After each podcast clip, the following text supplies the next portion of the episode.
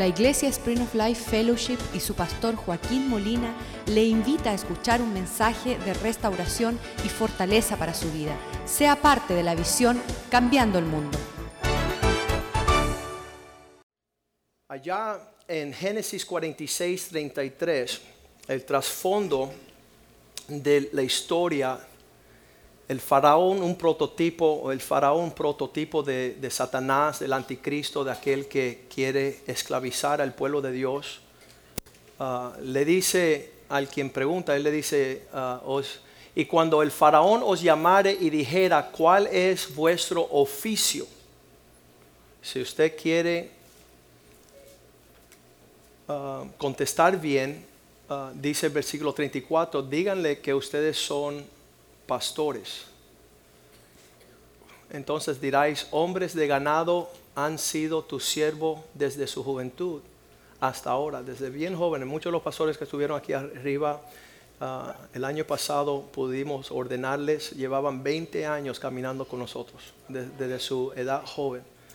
El pastor Riviera. No son cualquier pastorcito, son pastorzazos.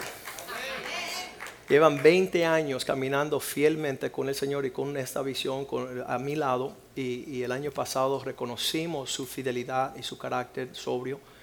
Y dice, cuando ellos preguntan, dígale que desde su juventud eran pastores. Nosotros y nuestros padres, a fin de que, porque esto es la verdad también de la vida de un pastor, Dios lo hace morar en la tierra de Gosen. Las tierras de Gosen eran las tierras más fructíferas sobre la tierra. Y, yo sé que siendo pastor, Dios no es lento para galardonar y bendecir a los pastores. Ah, en Cuba decían, ¿y por qué los pastores manejan los mejores carros y las mejores ropas? Eh, Porque son príncipes del Señor. Y el Señor cuida de los suyos. Y no solo en Cuba, en cualquier parte del mundo donde un hombre se separa para servir a Dios y al pueblo de Dios, Dios hace vestirlo de ropas de galas en paz, en gozo, en justicia. Y tienen esa vestimenta. Esa ha sido nuestra preocupación cuando empezamos a, ir tiempo completo a pastorear. Le dejamos el bufete de abogados y, y las ganancias de este mundo para servir a Dios tiempo completo. Dios ha sido sumamente fiel y, y por eso le damos gracias. Pero dice que ah, para los egipcios, dice, dile que para que puedan morar en la tierra de Gosen, esa es una área en Egipto donde estaban los pastores. Ah, un lugar distante, pero una de las mejores tierras de Egipto. Ahí vivían los pastores ah, apacentando las ovejas. Dice, porque para los egipcios, ahí es donde sabemos si uno es mundano, si uno es pueblo extraño, es abominación todo pastor de ovejas. El mundo aborrece que tú le digas, yo tengo un pastor. Mi pastor vela por mí, por mi familia. Mi pastor da su vida por mí. Y un pueblo sin pastor es una presa fácil. Es una, dice Efesios 4:11, Dios dio regalo a los hombres dándole apóstoles, profetas, evangelistas, pastores y maestros. Um, estas personas que dedican sus vidas a pastorear es una vida sumamente, um, es un desafío agresivo. Um, ayer me, me- me- me mandó un mensaje un, un señor que hace 10 años estaba aquí y lo tuve que despedir de la congregación porque le estaba robando a, a la iglesia. Él le pedía, oye, don Claudio, préstame 5 mil dólares y no pagaba. Oye, don Pedro, préstame 5 mil y no pagaba. Oye, don este. Y ya llevaba 25 mil dólares en préstamos no pagados. Y yo lo llamo y le digo, mira, se me hace que tienes complejo de lobo. O eres una ovejita enferma. Yo voy a velar esta situación porque no puedo permitir que tú sigas despojando a personas que piensan que tú eres un- una oveja, que tú estás en la iglesia. Y si tú vuelves a repetir esto, voy a saber que eres un lobo y te voy a pedir que te vayas de la iglesia. Pues han pasado 10 años y ayer me escribió y me dice, mi pastor, ¿cómo está? Aquí está tu oveja perdida. Te mando saludos, espero que estés bendecido. Pero sabe que eh, suena cómico, pero es triste a la vez. Porque Cristo bien definió las ovejas, mis ovejas escuchan mi voz y me siguen. ¿Viste la diferencia? Hay algunos, Mateo 25, donde dice, en aquel día separaré las ovejas a la diestra y, los chivos a, y los chivos están confundidos. Dicen, ¿cuándo nosotros no vimos, no hicimos? ¿Por qué nos? Y sabes qué dice, ah, no pusieron por obra la fe que decían tener. No estaban viviendo la palabra de Dios. Entonces a uno los entrará a su reino de paz y de gozo diciendo, bien hecho, han hecho bien entran en el reposo del Señor, en, pastos verdes, un lugar placentero. Y los otros dice, apartaos de mí, hacedor de iniquidad. Sabías que hacer lo malo tenía una retribución y seguiste haciendo lo malo. No seguiste la instrucción, pues ellos irán a destrucción. Um, en estos días se van a levantar pastores y maestros que van a darle cosquilla a tener todo el mundo ahí bien dormido, ay, que estoy bien con el Señor, y de repente se encuentran que va a ser un espanto el juicio en que van a caer en un momento. Entonces nosotros nos gusta estar en la casa de Dios porque aquí Dios derrama su sentir. Ah, si vinieron el jueves por la noche, estábamos celebrando en el calendario judío, cayó la fiesta de las trompetas, septiembre 24, 23 y 24 y teníamos a Gerardo aquí recordándonos con una trompeta cuando suena la final trompeta. Y yo quiero bailar ese baile. Yo quiero estar allí participando en afinar mi oído a la trompeta de Dios. Dice 1 Tesalonicenses 4, 17, 16 primero, que dice que en aquel día veremos al Señor mismo con voz de mando, con voz de arcángel, todo se alinea a la misma voz, con trompeta de Dios, descenderá del cielo y los muertos en Cristo resucitarán primero. Versículo 17 dice, después nosotros, luego nosotros los que vivimos, lo que hayamos quedado, seremos arrebatados juntamente con ellos en las nubes para recibir al Señor en el aire y así estaremos siempre con el Señor. Ah, esto no es obra difícil, pues el amor de Dios está sobre nosotros. Él está cumpliendo con este propósito de redención, es obra de Él.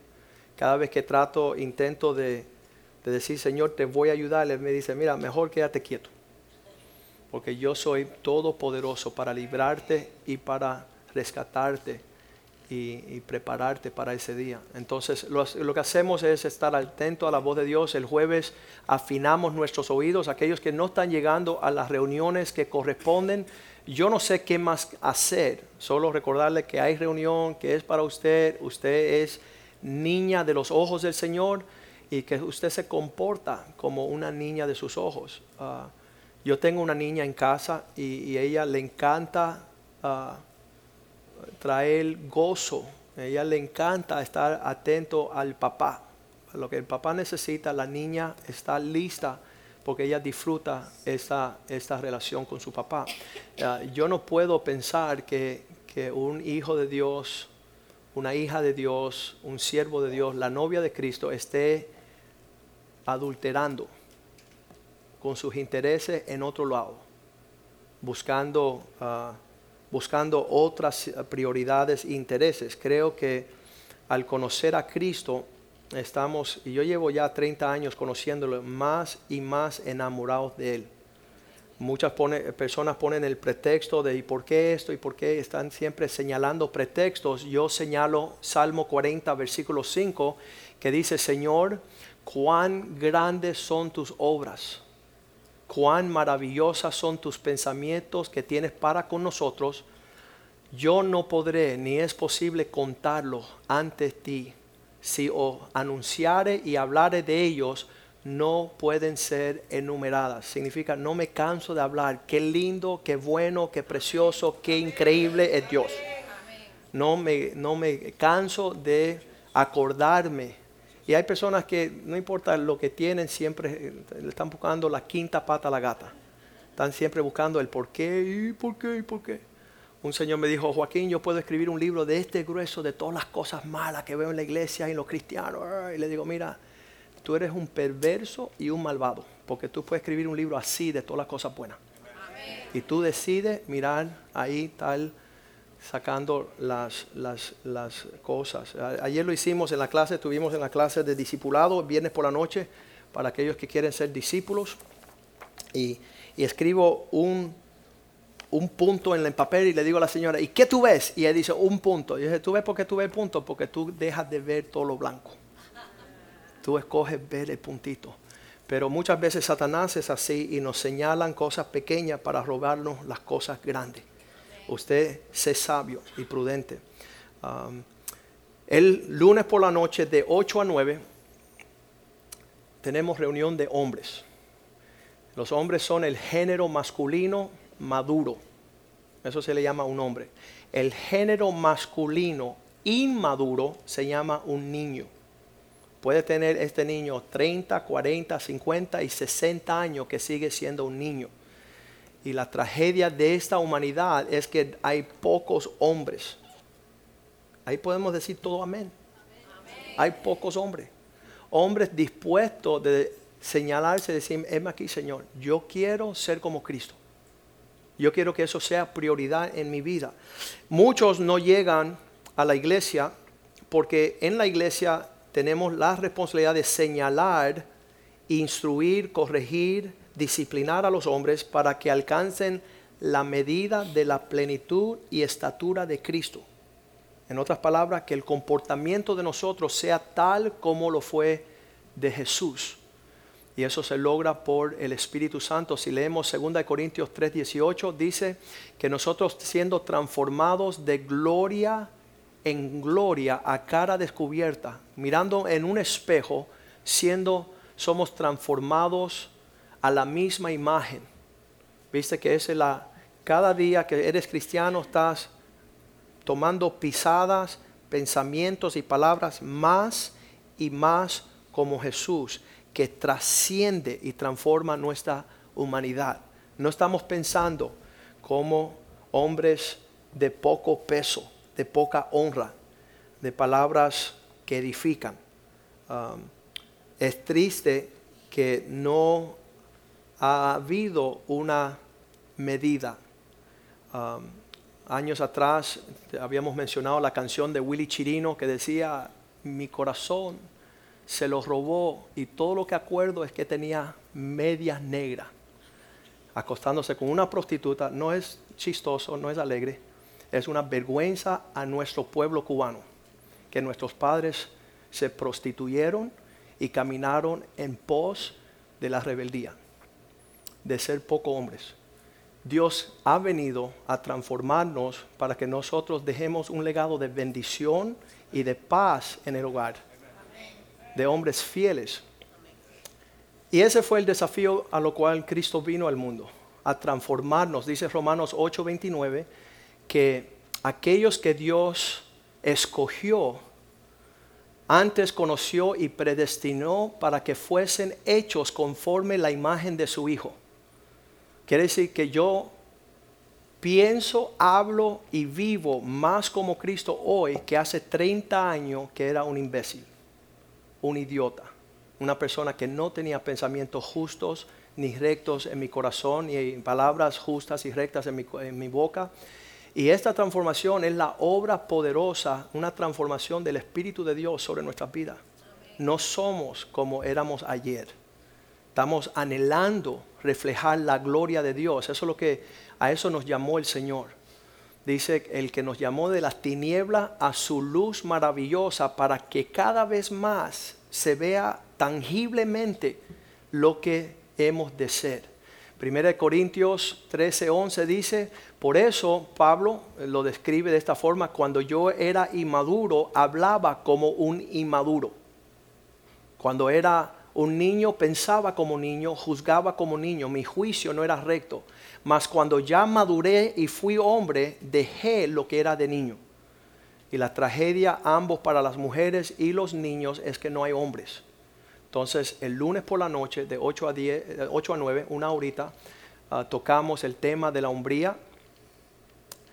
nos, esta semana que acaba de pasar el lunes, en jueces 18.7 nos dimos cuenta por qué los hombres no quieren venir a la iglesia, no quieren ser cristianos, es porque aquí van a ser confrontados. Mira lo que dice. Entonces aquellos cinco hombres salieron y vinieron a Lais, una ciudad, y vieron que allá el pueblo que habitaba estaba seguro.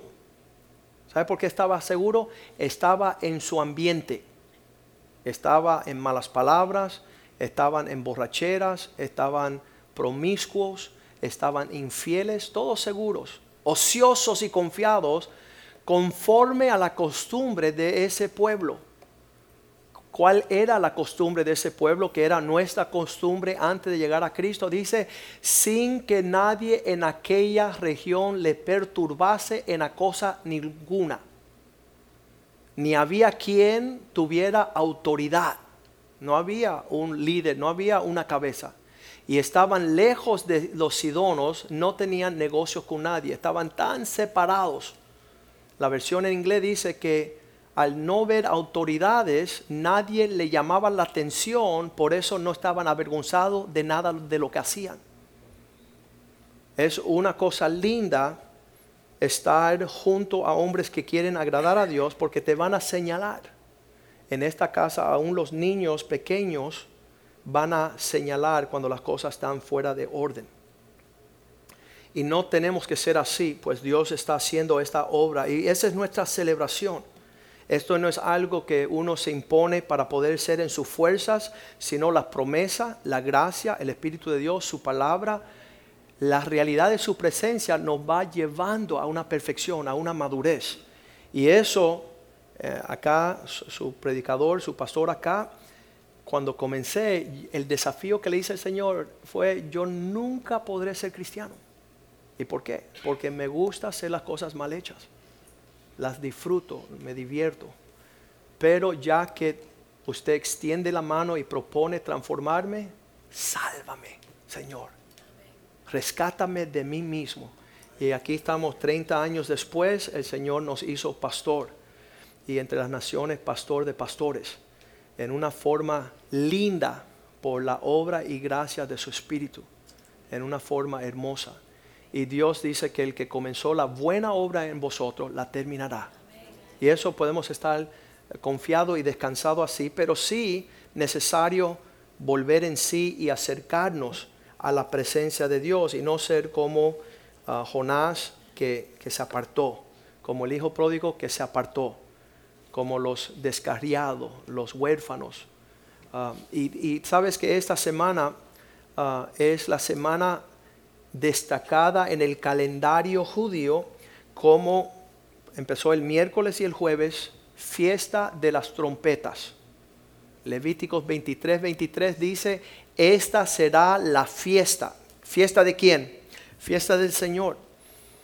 El Dios de la creación tiene más alegría y más celebración y más danza. Las personas llegaron a ver y vieron el son ese y se pusieron nerviosos. Oh, estamos bailando. Sí, tenemos que bailar más. Tenemos que sonar el son más. Tenemos que disfrutar lo que nos... Y lo vamos a cantar de nuevo. Yo creo, que se le fue una nota ahí. Al final vamos a arreglar esa. ¿Sabes qué? Tenemos que alegrarnos. ¿Sabes qué? Me dicen las personas, ¿y cómo te vas? Me va súper bien porque yo iba de cabeza al infierno. Y ahora estoy en pos del cielo. He sido comprado por la sangre de Cristo, lavado por su sacrificio. Dice, háblale a los hijos de Israel y diles que en el primer mes séptimo, en el mes séptimo, al primero del mes, al primero del mes, primer día, tendrás día de reposo como una conmemoración al son, al sonido de las trompetas y una santa convocación. Quiere decir que ahí en el calendario judío, el miércoles levantaron, a ver dónde está el chofar. ¿Te atreves, Gerardo? Ven para acá. Alex, tráeme el chofar ahí, por favor.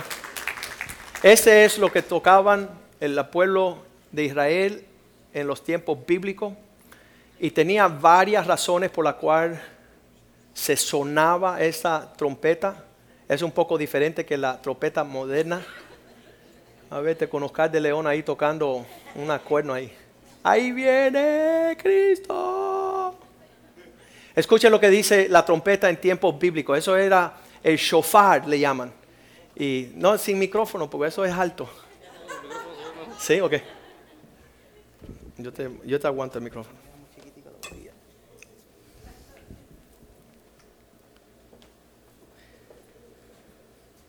Y el jueves por la noche tuvimos, el miércoles y el jueves estuvimos tocando el shofar. El primero era de despierta, porque estaban dormidos. Si usted ve a su vecino ahí dormido, dale un codazo ahí de, hey, despierta que esto es para ti.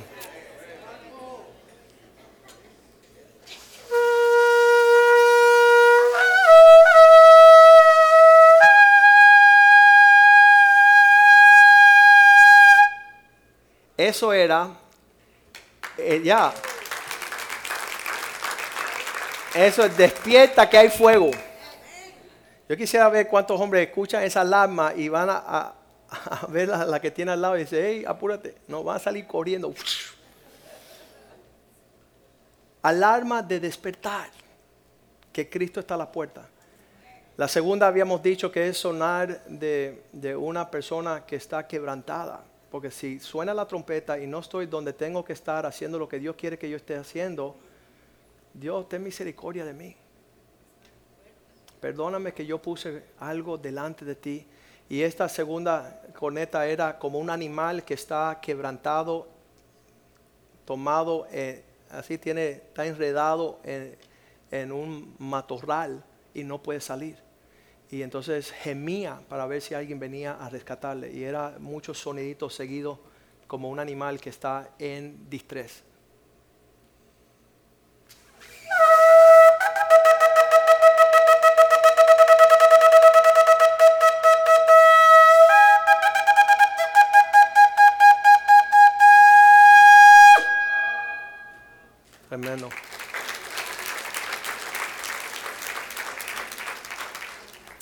Había intercalado un sonido de trompeta que es pónganse cada uno donde tiene que estar.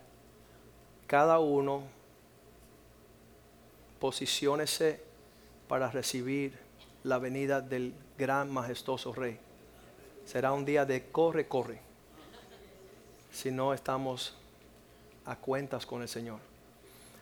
Y la final, que era la número cuatro, era la trompeta final, que era un sonar hasta terminar con todo el aliento, como diciendo, tratando de alcanzar hasta el final a todos los hombres que ya está una celebración.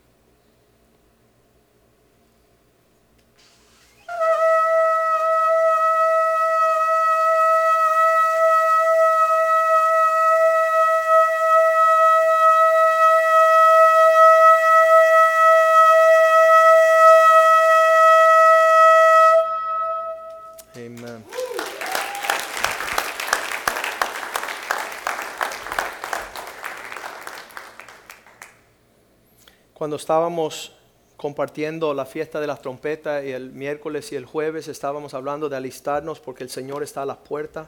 No hay nada más importante, no hay nada más glorioso a lo cual usted quiere ser uh, partícipe. Y siguiendo la fiesta de las trompetas, venían 10 días del pueblo de Dios de arreglar cuentas con el Señor hasta llegar la celebración de Yom Kippur el día de ponernos a cuentas con el Señor. Padre, te damos gracias esta mañana por tu bondad sobre nuestras vidas, que tu misericordia nos alcance para la salvación de nuestra alma. En estos tiempos son tiempos peligrosos, son tiempos de mucha conmoción, conmoción política, social, económica. Padre, pedimos que tú captures nuestro corazón para que estemos en tus negocios, dándote la mejor parte de nuestras vidas que tú seas nuestro Rey, nuestro Señor, nuestra prioridad y eminencia, que nuestro corazón esté rendido ante tus pies como Señor y Salvador, porque no hay otro nombre dado a los hombres en el cual podrán ser salvos. Tráenos a esa salvación con la plenitud y la certeza con la cual tú derramaste tu sangre en la cruz de Calvario. Pedimos, oh Dios, que despierte nuestros ojos para ver, nuestro corazón para oír, nuestros sentidos para entender lo que quieres de nosotros en este tiempo. Que nuestra devoción no sea obra de hechos y ceremonias de tradición religiosa, sino un despertar y alinear nuestro corazón con tu deseo para nuestras vidas. En todo tiempo, Señor, estar listos para cumplir aquello por lo cual nos llamaste. Bendice esta palabra y que no retorne vacía, que despierte nuestro espíritu y conmueve nuestro corazón para estar bien delante de ti y así retornar a nuestro hogar. Te lo pedimos en el nombre de Jesús. Amén. Hebreos 7:25, la palabra de Dios dice que la salvación de Cristo no es algo ligero, por lo cual también salvar hasta lo sumo. Esto, esta palabra perpetuamente significa a la máxima expresión de la salvación, a los que por él se acercan a Dios, viviendo siempre para interceder por ellos. ¿Qué significa este versículo? Que nosotros había un día que estábamos caminando lejos de nuestra salvación. Estamos pensamientos vanos, temporales, terrenales, carnales, pecaminosos y nos toca en el hombro el Señor y dice, ¿sabes qué? Es tiempo de arrepentimiento, de que tú vuelvas en sí y comienzas a caminar hasta llegar al propósito perpetuo de la salvación. No son dos pasos, no es una oración, no es un bautizo, es caminar con Dios al propósito de cumplir con su salvación. Por ahí se dice, por lo cual también Él puede también salvar perpetuamente a la expresión máxima de la salvación. Y esto significa que Dios quiere... Ah, no solamente que volvamos en sí, reconocer que estamos mal, sino que vayamos en pos de lo supremo, en pos de lo alto, de lo máximo, la expresión máxima de lo que la salvación de Cristo puede alumbrar en nosotros. Satanás tiene planes para darnos la gloria de este mundo, ah, tiene planes de muchas cosas, pero Cristo quiere que nosotros resplandecemos como las estrellas del firmamento que tengamos una expresión total de lo que es el hombre redimido. Muchas veces hablo con los hombres y empiezo a compartir mi corazón de lo que yo creo, estoy convencido y quiero alcanzar. Que Cristo quiere llevarnos a ser príncipes sobre la tierra. Hombres de principios, hombres que, que sean capaces y cabales de pensar como Cristo, hablar como Cristo, vivir como Cristo. Y eso llega a ser una bendición para la humanidad. Cuando los hombres se alinean con el corazón de Dios, empiezan a tener una expresión diferente. Y muchas veces estamos, ah, alcanzamos tornarnos, dice que el hombre se torna y dice, ay, verdad que tengo que ser cristiano. Y, y toma unos pasos y sus pasos son leves y vuelve, se vuelven en actos religiosos. Dios no quiso que tú te arrepintieras para tener un acto religioso. Tengo que ir a la iglesia, tengo que leer la Biblia, tengo que alabar a Dios, tengo que servir en la iglesia, tengo que... No, todo lo que Dios quiere es que tu corazón esté alineado con el de Él. Muchas veces en Isaías capítulo 1 vemos la reprensión de Dios a su pueblo diciendo, ¿sabes qué? Estoy harto de que están... Ah, involucrados en ceremonias que no tienen nada que ver con el propósito um, que yo tengo para vuestras vidas. Versículo 11, estamos leyendo Isaías 1:11. Mira lo que dice Dios a su pueblo, ya un pueblo entregado a Él. ¿Para qué me sirve, dice el Señor, las multitudes de vuestros sacrificios, las veces que vienen a la iglesia, que lees la palabra, que sirves? Hastiado estoy de tus holocaustos de carneros, tus, ah, lo que ofreces en el altar, y, de cebo de animales gordos. No quiero sangre de bueyes, ni de ovejas, ni macho cabrios. Versículo 12. Cuando, ¿quién demanda esto de vuestras manos? Cuando venís a presentar delante de mí para hollar mis atrios. Están pisoteando mis ah, mi, morada y están trayendo toda clase de sacrificio, están trayendo cosas en sus manos, ofrendas. Ah, versículo 12, estamos ahora en el 13. Basta ya, no me traigas más vana ofrenda. El incenso me es una abominación. Cuando tú estás orando, alabándome a mí, todas estas cosas se hacen para decir, Señor, te ofrezco esto para que aplaques tu corazón hacia mí, porque quiero alinearme a tu corazón, a lo que te agrada a ti. Si tú venir a la iglesia, orar, leer la Biblia, congregarte, estar en estos actos religiosos, espirituales, no está alineado con un corazón interno de agradar a Dios, no sirve para nada. Todo es una presentación hueca. Ah, la palabra abominación es bien fuerte, pero él la utiliza aquí, diciendo, estos inciensos me son abominables. Que usted celebre una nueva luna, un día de reposo, el convocar asambleas, reunirse como iglesia, no lo puedo sufrir. Son iniquidad vuestras fiestas solemnes. Lo que ustedes llaman cristianismo, yo llamo algo que apesta. Yo llamo algo que no me agrada. Versículo 15 entra aún más profundo diciendo, cuando levantáis vuestras manos, yo esconderé de vosotros mis ojos. Es decir, que no va a haber respuesta, porque dentro hay algo torcido. Asimismo, cuando multipliquéis las oraciones, ay, voy a orar, voy a orar, y no está alineada la oración, dice el Señor, yo no oiré. Esta semana pudimos eh, estar en el discipulado y el tema era la oración quiero dar un taller a toda la iglesia de lo que es la oración y cómo y cuándo. Y es bien importante, cómo, en otras palabras, conectarnos con Dios. Asimismo, cuando multipliquéis la oración, yo no iré. Llenas están la sangre vuestras manos, sus manos llenas de sangre.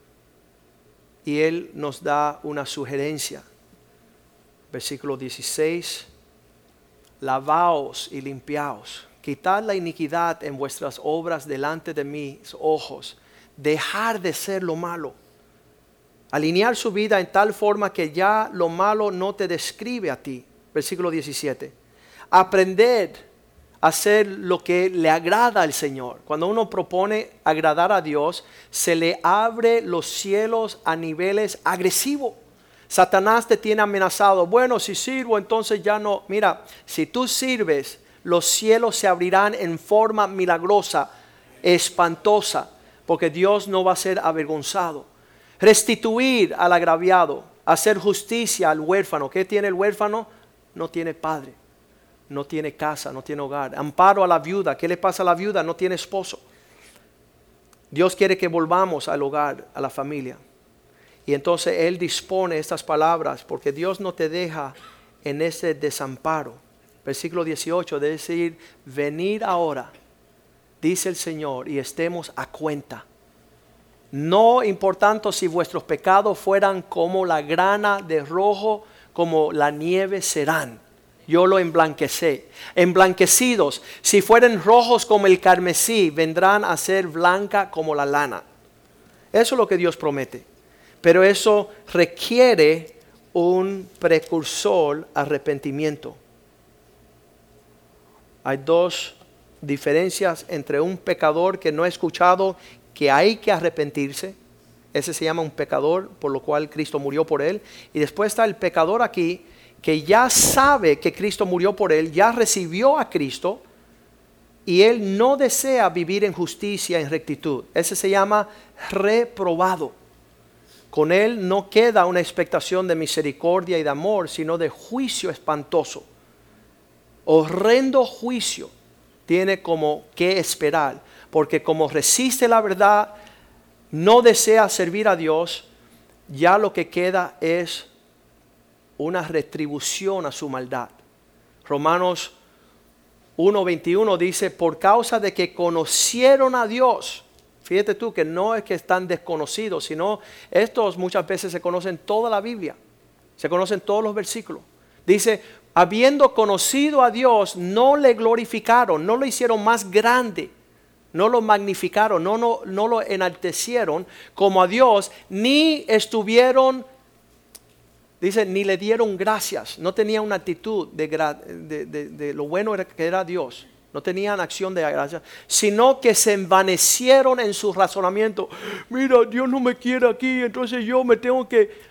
vino un señor hace dos meses, dice, fíjate tú, pastor, mira qué bueno soy yo. Esta muchacha no tiene dónde vivir y yo la he cogido a mi casa. Yo me acuesto con ella. Yo la trato como si fuera su esposo, pero las circunstancias no me permiten casarme con ella. Y luego ven acá, infeliz Vamos a explicarme esto un poquito más. ¿Qué pasa? Dice, no es que ella está casada. Yo estoy casado. Entonces, eso es la maldad de los días en que estamos viviendo.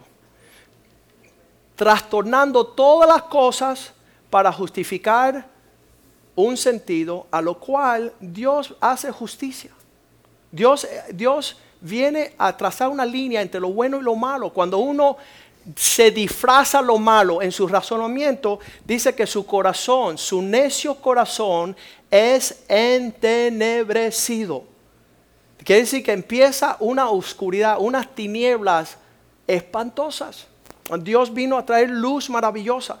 Y en este sentimiento, volviendo a Isaías 1.19, dice, si eres dispuesto, si estás dispuesto, si quieres, y obedeces, vas a comer lo bueno de la tierra. Esto es eh, con la condición, si quieres y obedeces, ¿verdad? Versículo 10, 20 dice, más si no quieres, fíjate cómo lo pone, y sigues rebelde, ¿por qué? Porque el rebelde es el que no quiere. Él quiere torcer todas las cosas para hallarse bien. Y Dios no va a torcer nada. Pedro dice, esas personas que tuercen las palabras de Pablo para su propia destrucción. Tú empiezas a, a la palabra de Dios y te vas a encontrar fuera del campo de la misericordia y la bondad de Dios. ¿Por qué? Porque no te arrepentiste. Porque no cambiaste tu camino. Si no quieres y fuereis rebeldes, seráis consumido a espada, no porque lo dice el pastor Joaquín, no porque la Biblia, un libro santo, lo dice, porque la boca de Dios lo ha dicho. La boca de Dios expresa esa realidad. Entonces ese es el dilema en lo que nos encontramos los hombres. Levítico 16, del 1 al 29, eh, se establece los 10 días después de la, la fiesta de las trompetas. Suenan las trompetas el primero del séptimo mes judío y después por 10 días un llamamiento a arreglar cuentas con Dios. Nosotros andamos en la edad rápida, queremos todo rápido, entonces no queremos 10 días, 10 días para arrepentirme, me, sobran 9 y medio, porque queremos decir, Señor, yo he andado como una oveja descarriada, yo me he rebelado contra ti, he transversado todo lo que tú quieres para mí, he sido necio, he sido desobediente, mi vida no resplandece tu gloria, sino mi vergüenza continua. Y por eso te pido perdón. Quiero volver al hogar. Quiero volver a estar bien contigo. Quiero que tu Espíritu Santo no se entristezca más con mis actitudes, mis palabras, mi comportamiento. Este mundo no conoce al Cristo glorioso, Salvador, a través de mi vida porque no he caminado en la integridad de una comunión contigo. He puesto, he puesto las cosas terrenales antes, he caminado en sentimientos carnales, he buscado mi prioridad, mi egoísmo, mi vida antes que la tuya, no me he negado a mí mismo, no estoy caminando en el amor, te pido perdón en el nombre de Jesús. Amén. Nos podemos ir para la casa. No es así. Eran 10 días de escudriñar este ¿Cuántos pintan el corazón bien lindo? Ay, qué lindo. Pero hay personas que dicen, pastor, es que tú no conoces mi corazón. Yo soy bueno. Y yo conozco tu corazón porque Dios me dijo lo que hay en tu corazón. Jeremías 17:9. Más perverso, más engañoso. Engañoso es el corazón más que todas las cosas. Y perverso, ¿quién llegará a la profundidad de conocer su postura. Lo que, lo que Dios demande, no se lo entrego. Lo que Dios no quiere, eso es lo que le quiero imponer. Entonces, esta es la situación de todos nuestros corazones. Desde el más espiritual al, más impío que llega a la casa de Dios, el corazón entenebrecido, torcido, nuestras motivaciones. No es que yo tenía, yo tenía buenas intenciones, yo quería lo bueno. Y todo lo que usted sabe eh, en, la existencia humana que, está ahí transversando. Y Dios nos pide 10 días a partir de, del 23 y 24 de septiembre de este año como un tipo y una sombra de alistarnos y prepararnos en la presencia del Señor, día y noche, diciéndole, Señor, yo, yo utilizo el Salmo 51, ahí estoy yo pendiente, cada versículo. Señor, lávame. Vamos ahí al Salmo 51, versículo 6. Yo le, puedo dar esto como tarea que usted en la Biblia que vas a comprar después de hoy. Que usted le diga, Señor, versículo 3. Vamos a empezar al 1, ya de una vez, vamos el, del 1. Eh, este es el músico principal, Salmo de David, diciendo, ten piedad de mí, oh Dios, conforme tu misericordia, conforme la multitud de piedades, borra mis rebeliones. Señor, empieza ahí a quitar todo esto que está en mi corazón, que está torcido, versículo 2. Lávame más y más. No solamente una vez, profundo lavamiento, cloro, máximo, seis galones. De mi maldad, limpia de mí mi pecado. Eso que, que ya dicen, dicen aquí los expertos de la mugre y de lo sucio, que en un basurero van tirando basura a lo largo de 10 años a la profundidad del el basurero se hace una capa de toda la basura que ya se hace parte del basurero. Y ahí es donde tenemos que llevar a Dios y decir, Señor, ya se ha convertido mi maldad tal que no es que estoy sucio, es que soy sucio. Tengo una naturaleza que ya es parte y quiero que tú laves allí. Eso era mi oración cuando llegué a Cristo. Señor, tú no sabes con quién estás preguntando que te sirva a ti. Yo soy lo más perverso. Yo no tengo capacidad de un pensamiento que te agrade a ti. Yo no quiero ir a la iglesia. Yo no quiero uh, casarme un matrimonio. Yo no quiero dejar mi lujuria. Yo no quiero dejar mi egoísmo. Yo no quiero dejar mi rebelión, mi desobediencia. Imposible. Pero tú eres el Dios que hace todo lo posible. Tú eres el Dios que promete salvar y rescatar. Sálvame. Rescátame. Límpiame.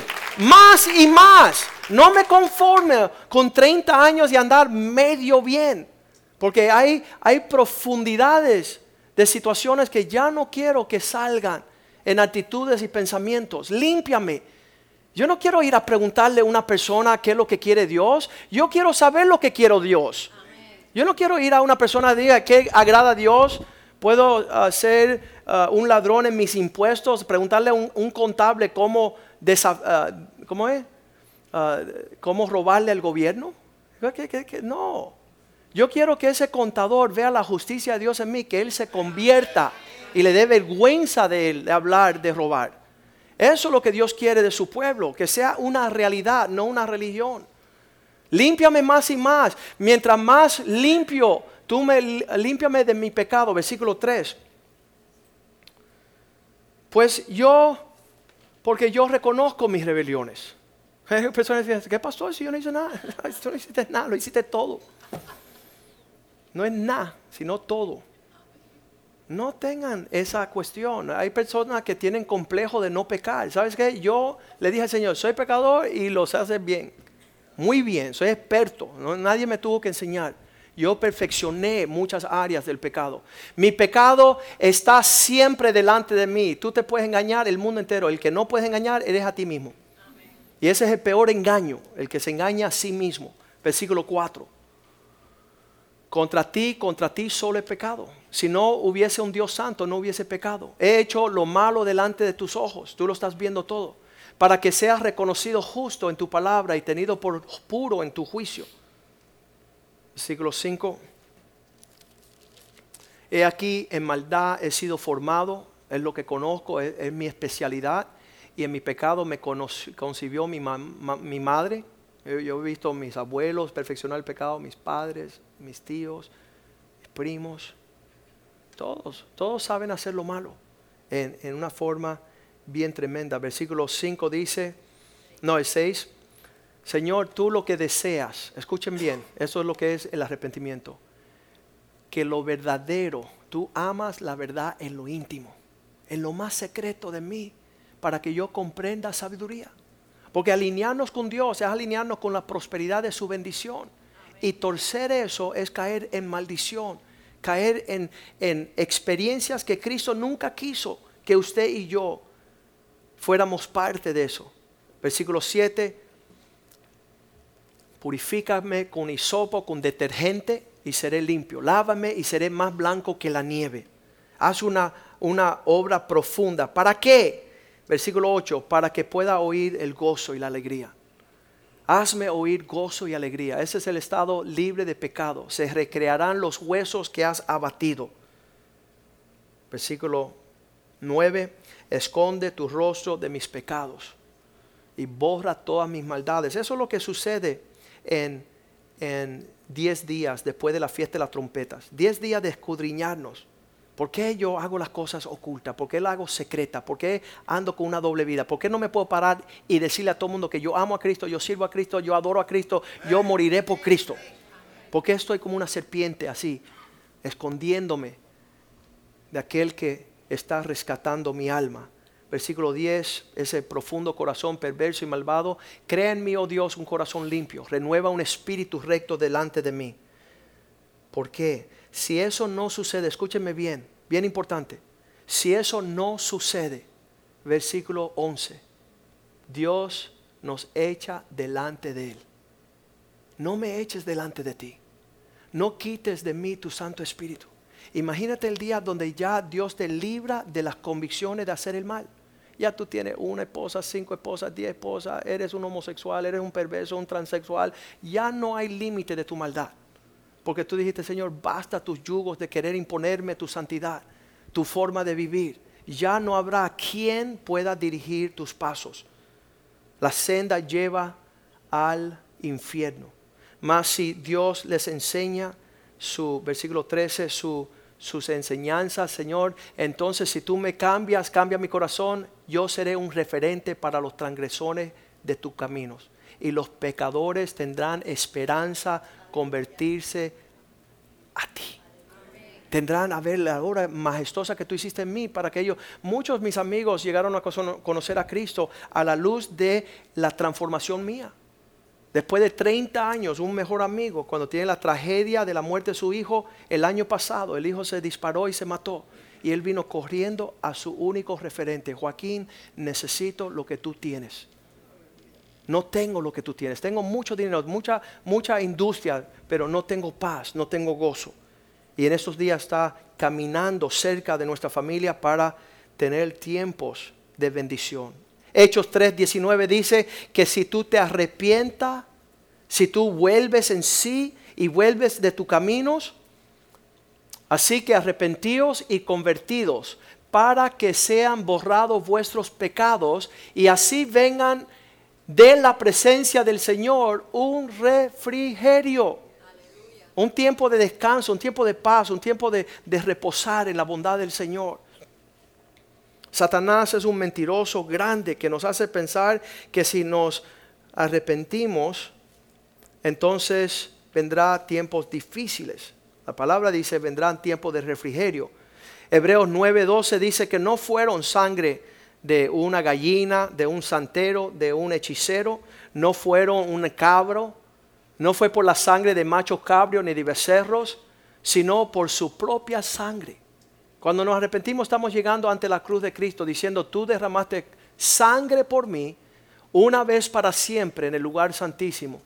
Y así obtenido eterna redención, esa obra de transformación que Dios está haciendo en nosotros tenemos que conocer el sentir de Dios porque hemos sido tan perversos en nuestro andar que pensamos que Dios lo que quiere es jugarnos, tirarnos en el infierno rápido.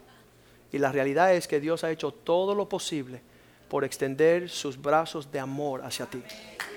Todo lo posible.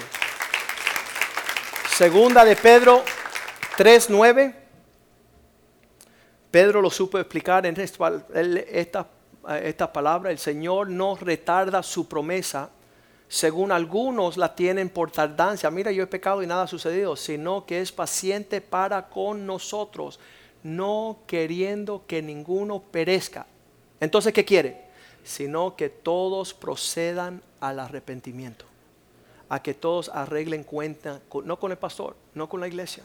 Yo, yo me gozo mucho en saber que, que tenemos una iglesia que ama a Cristo con todas sus fuerzas, con todo su corazón, con toda fidelidad hemos sido probados en todas las áreas y proseguimos a la meta del llamado del Señor para nuestras vidas. Aquellos que se dan cuenta que es tiempo de buscar de Dios de todo corazón. Y sabes que este tiempo de los 10 días después de la fiesta de las trompetas es para que usted escarbe, escarbe, escarbe, escarbe, escarbe, escarbe, escarbe. Y pregúntele al Señor, darte la respuesta a esta. ¿Por qué tú no le das lo mejor al que merece que le demos lo mejor? ¿Por qué? ¿Qué te detiene de ser conocido en toda la tierra como un príncipe, una princesa del Dios Altísimo? El que dio su vida por ti, el que derramó su sangre, el que siempre está ahí por ti. Ya cuando todo el mundo se cansa, tira la toalla, Él sigue estando presente. ¿Por qué tú no le das lo mejor? ¿Por qué tú no te dejas conocer como hija, hijo de Él? Por allá en Hechos 8, había un hombre que quería comprar y negociar el ministerio, la obra, quería manipular.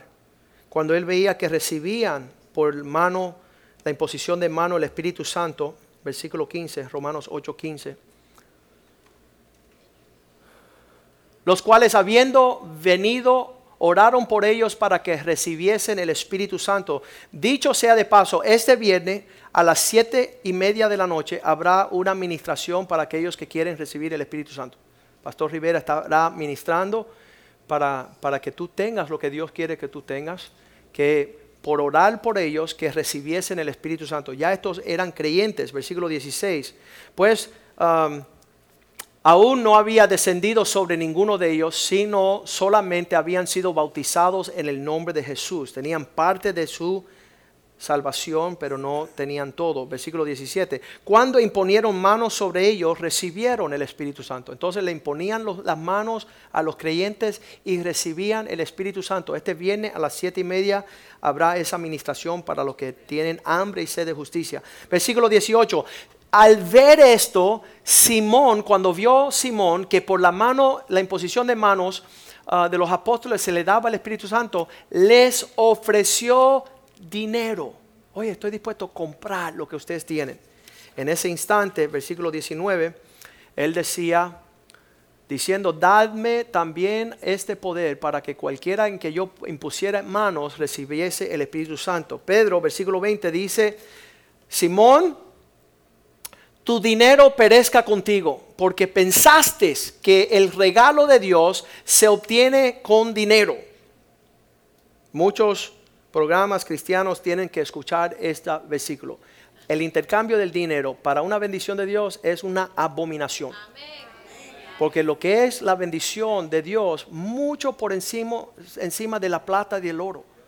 Dios lo da como un don, como una dádiva, como un regalo se obtiene con dinero. Tú pensaste, perezca contigo porque pensaste que con, dice, tu dinero perezca contigo porque pensaste que el don de Dios se compraba, se obtiene con dinero. Versículo 21. Eso en otras palabras es manipulación. Si tú piensas que vas a alcanzar algo de parte de Dios con manipular, lo que trae sobre ti es juicio. No tienes tú parte ni suerte en este asunto, porque tu corazón no es recto delante de Dios. Por afuera tú dices una cosa, pero por dentro está operando algo siniestro. ¿Qué sucede cuando un hombre está en esas condiciones? Versículo 22. Arrepiéntete. Vuelve en sí. Ven ante Dios y arregla lo interno para que se exprese en la parte afuera en forma adecuada. Arrepiéntete pues de esta tu maldad y ruégale a Dios que quizás te sea perdonado el pensamiento de tu corazón. Quizás Dios tenga misericordia de ti. Pues yo veo 23, veo que hiel de amargura, veneno te ha amargado. En prisión de maldad veo que estás. Sigues haciendo lo malo porque tu corazón está envenenado. Sabes, no conozco a nadie que han sido envenenado por, por uh, hermano, tómese este, esta botella de veneno. Sino que la persona que es envenenada, lentamente le están depositando tóxico.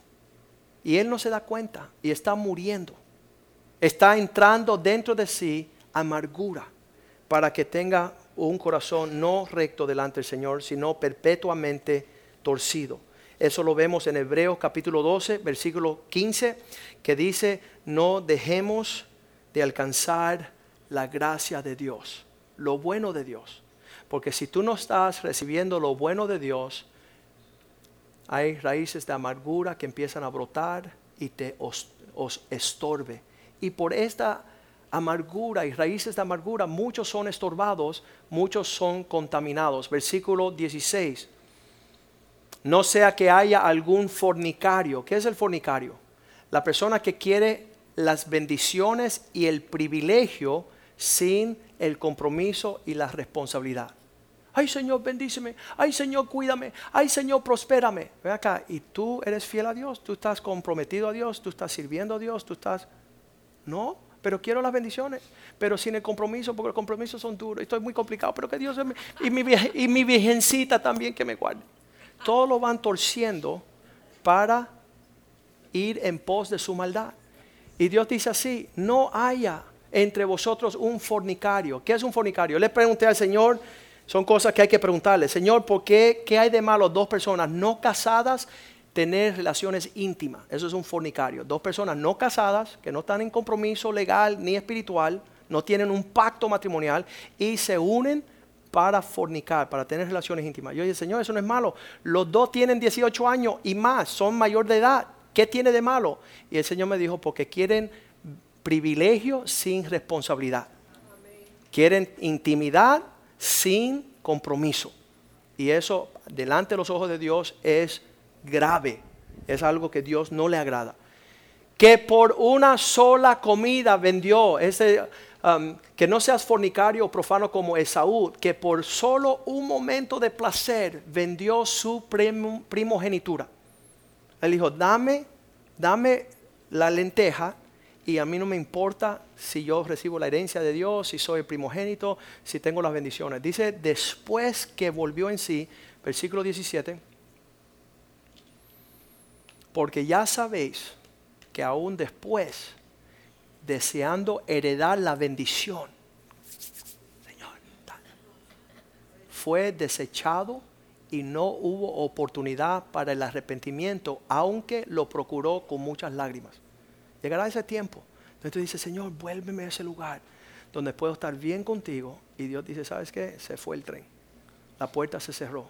Quedaste fuera de mi provisión por causa de que no tuviste, ah, no, no caminaste diligentemente en mis propósitos. Ese es el desafío de, lo que es la, pelea de la fe, lo que es la batalla de la fe, ese continuo ah, luchar. Ah, me es más atractivo, este mundo me renumera mejor, estoy conveniente, me conviene hacer las cosas mal hechas. Y y Dios da la oportunidad para su pueblo. El pueblo judío sabía durante este tiempo de los 10 días, ellos decían, si yo arreglo cuentas con Dios, puedo esperar una cosecha de bendición en el futuro, de paz, de gozo, de sanidad. Que el cielo sonríe sobre nuestras vidas, nuestra familia, nuestro futuro, cuando estamos alineados en nuestro corazón con el Dios del cielo. El que personas lleguen a esta iglesia y no sean enfrentados con la verdad de Dios es mi pesadilla. Que usted llegue aquí y se vaya pensando que todo está bien. Yo prefiero que este día usted diga, ¿sabe? No sabía de la fiesta de las trompetas, pero doy gracias a Dios porque me la sonaron bien alto hoy. Doy gracias a Dios que tengo 10 días, que Dios no lo hace en un momento, en un instante, en un sentimiento de emoción, sino progresivo. En estos días voy a estar leyendo el Salmo 51 Isaías 1, voy a leer Hebreos 12 y quiero lo que Dios quiere para mí. Quiero, quiero vivir lo que Dios quiere para mí. Ah, es una cosa bien, bien ah, siniestra. ¿Sabes cómo hace Satanás? Es bien listo en venir a presentarnos lo que está sucediendo en estos días en el cristianismo. Hacemos todas las cosas sin darle cuenta a nadie y vamos a estar sumamente sorprendidos. Eh, les sugiero que vayan a ver dos películas este mes. The Remaining, que está, ya está en los cines. Es una película sobre la venida del Señor, que estaba supuesto ser llamada The Remnant, pero Hollywood no sabe esa palabra.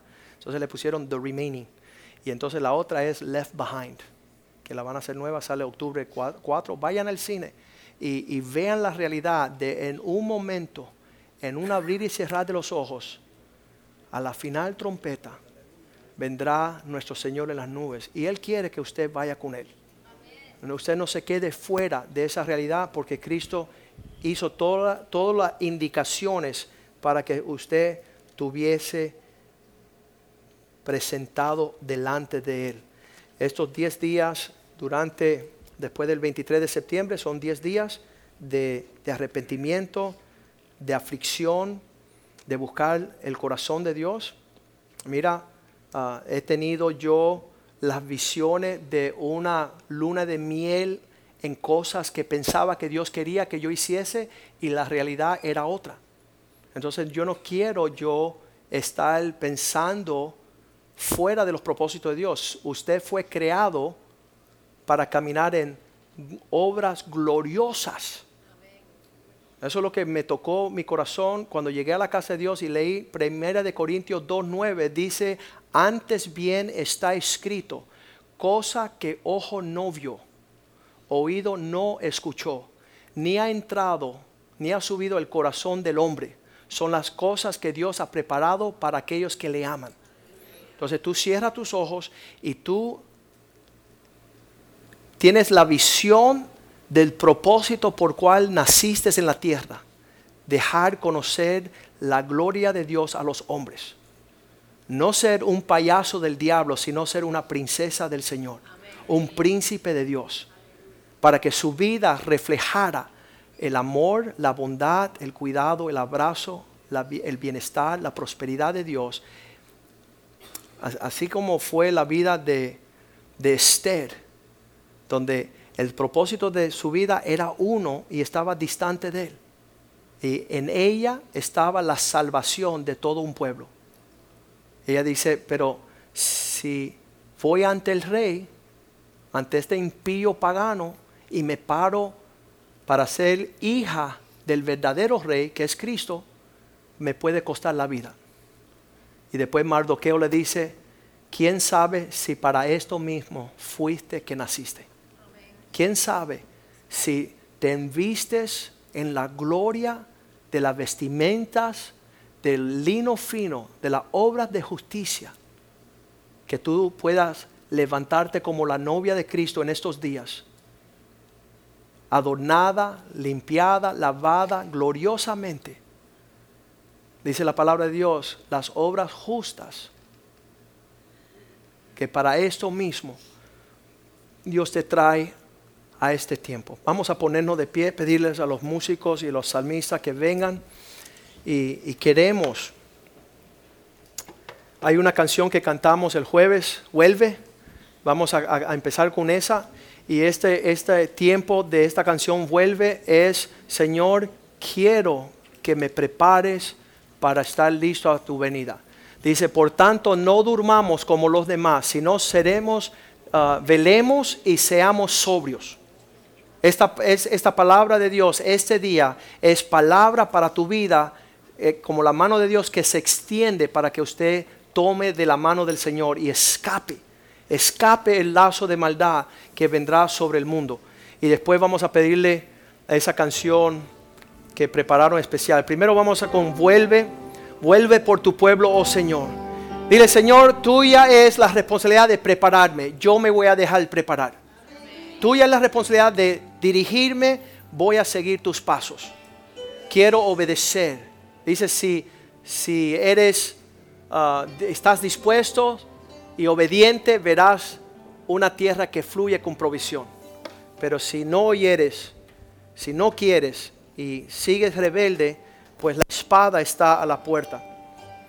Y a mí me encanta, no por una cosa, sino por la otra, me encanta cuando las personas deciden no hacerlo. Un aspecto de esto es, me encanta cuando veo que las personas no arreglan su vida con el Señor. Porque entonces viene el trato de Dios y nos sirve como un ejemplo. Nos sirve como un hecho real, que Dios no es mentiroso, que esto no es una religión, que esto no es una ceremonia de hombres, sino una realidad. Dios manda que nos pongamos de cuenta, yo soy el más que tiemblo, ¿verdad? Porque soy el que estoy hablando.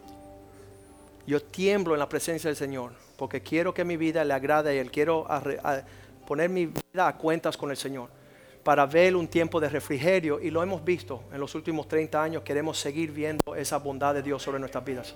Vamos a cantar Vuelve y usted allí cierre sus ojos y, no piense en Juan, ni en Pedro, ni en María, piense en usted.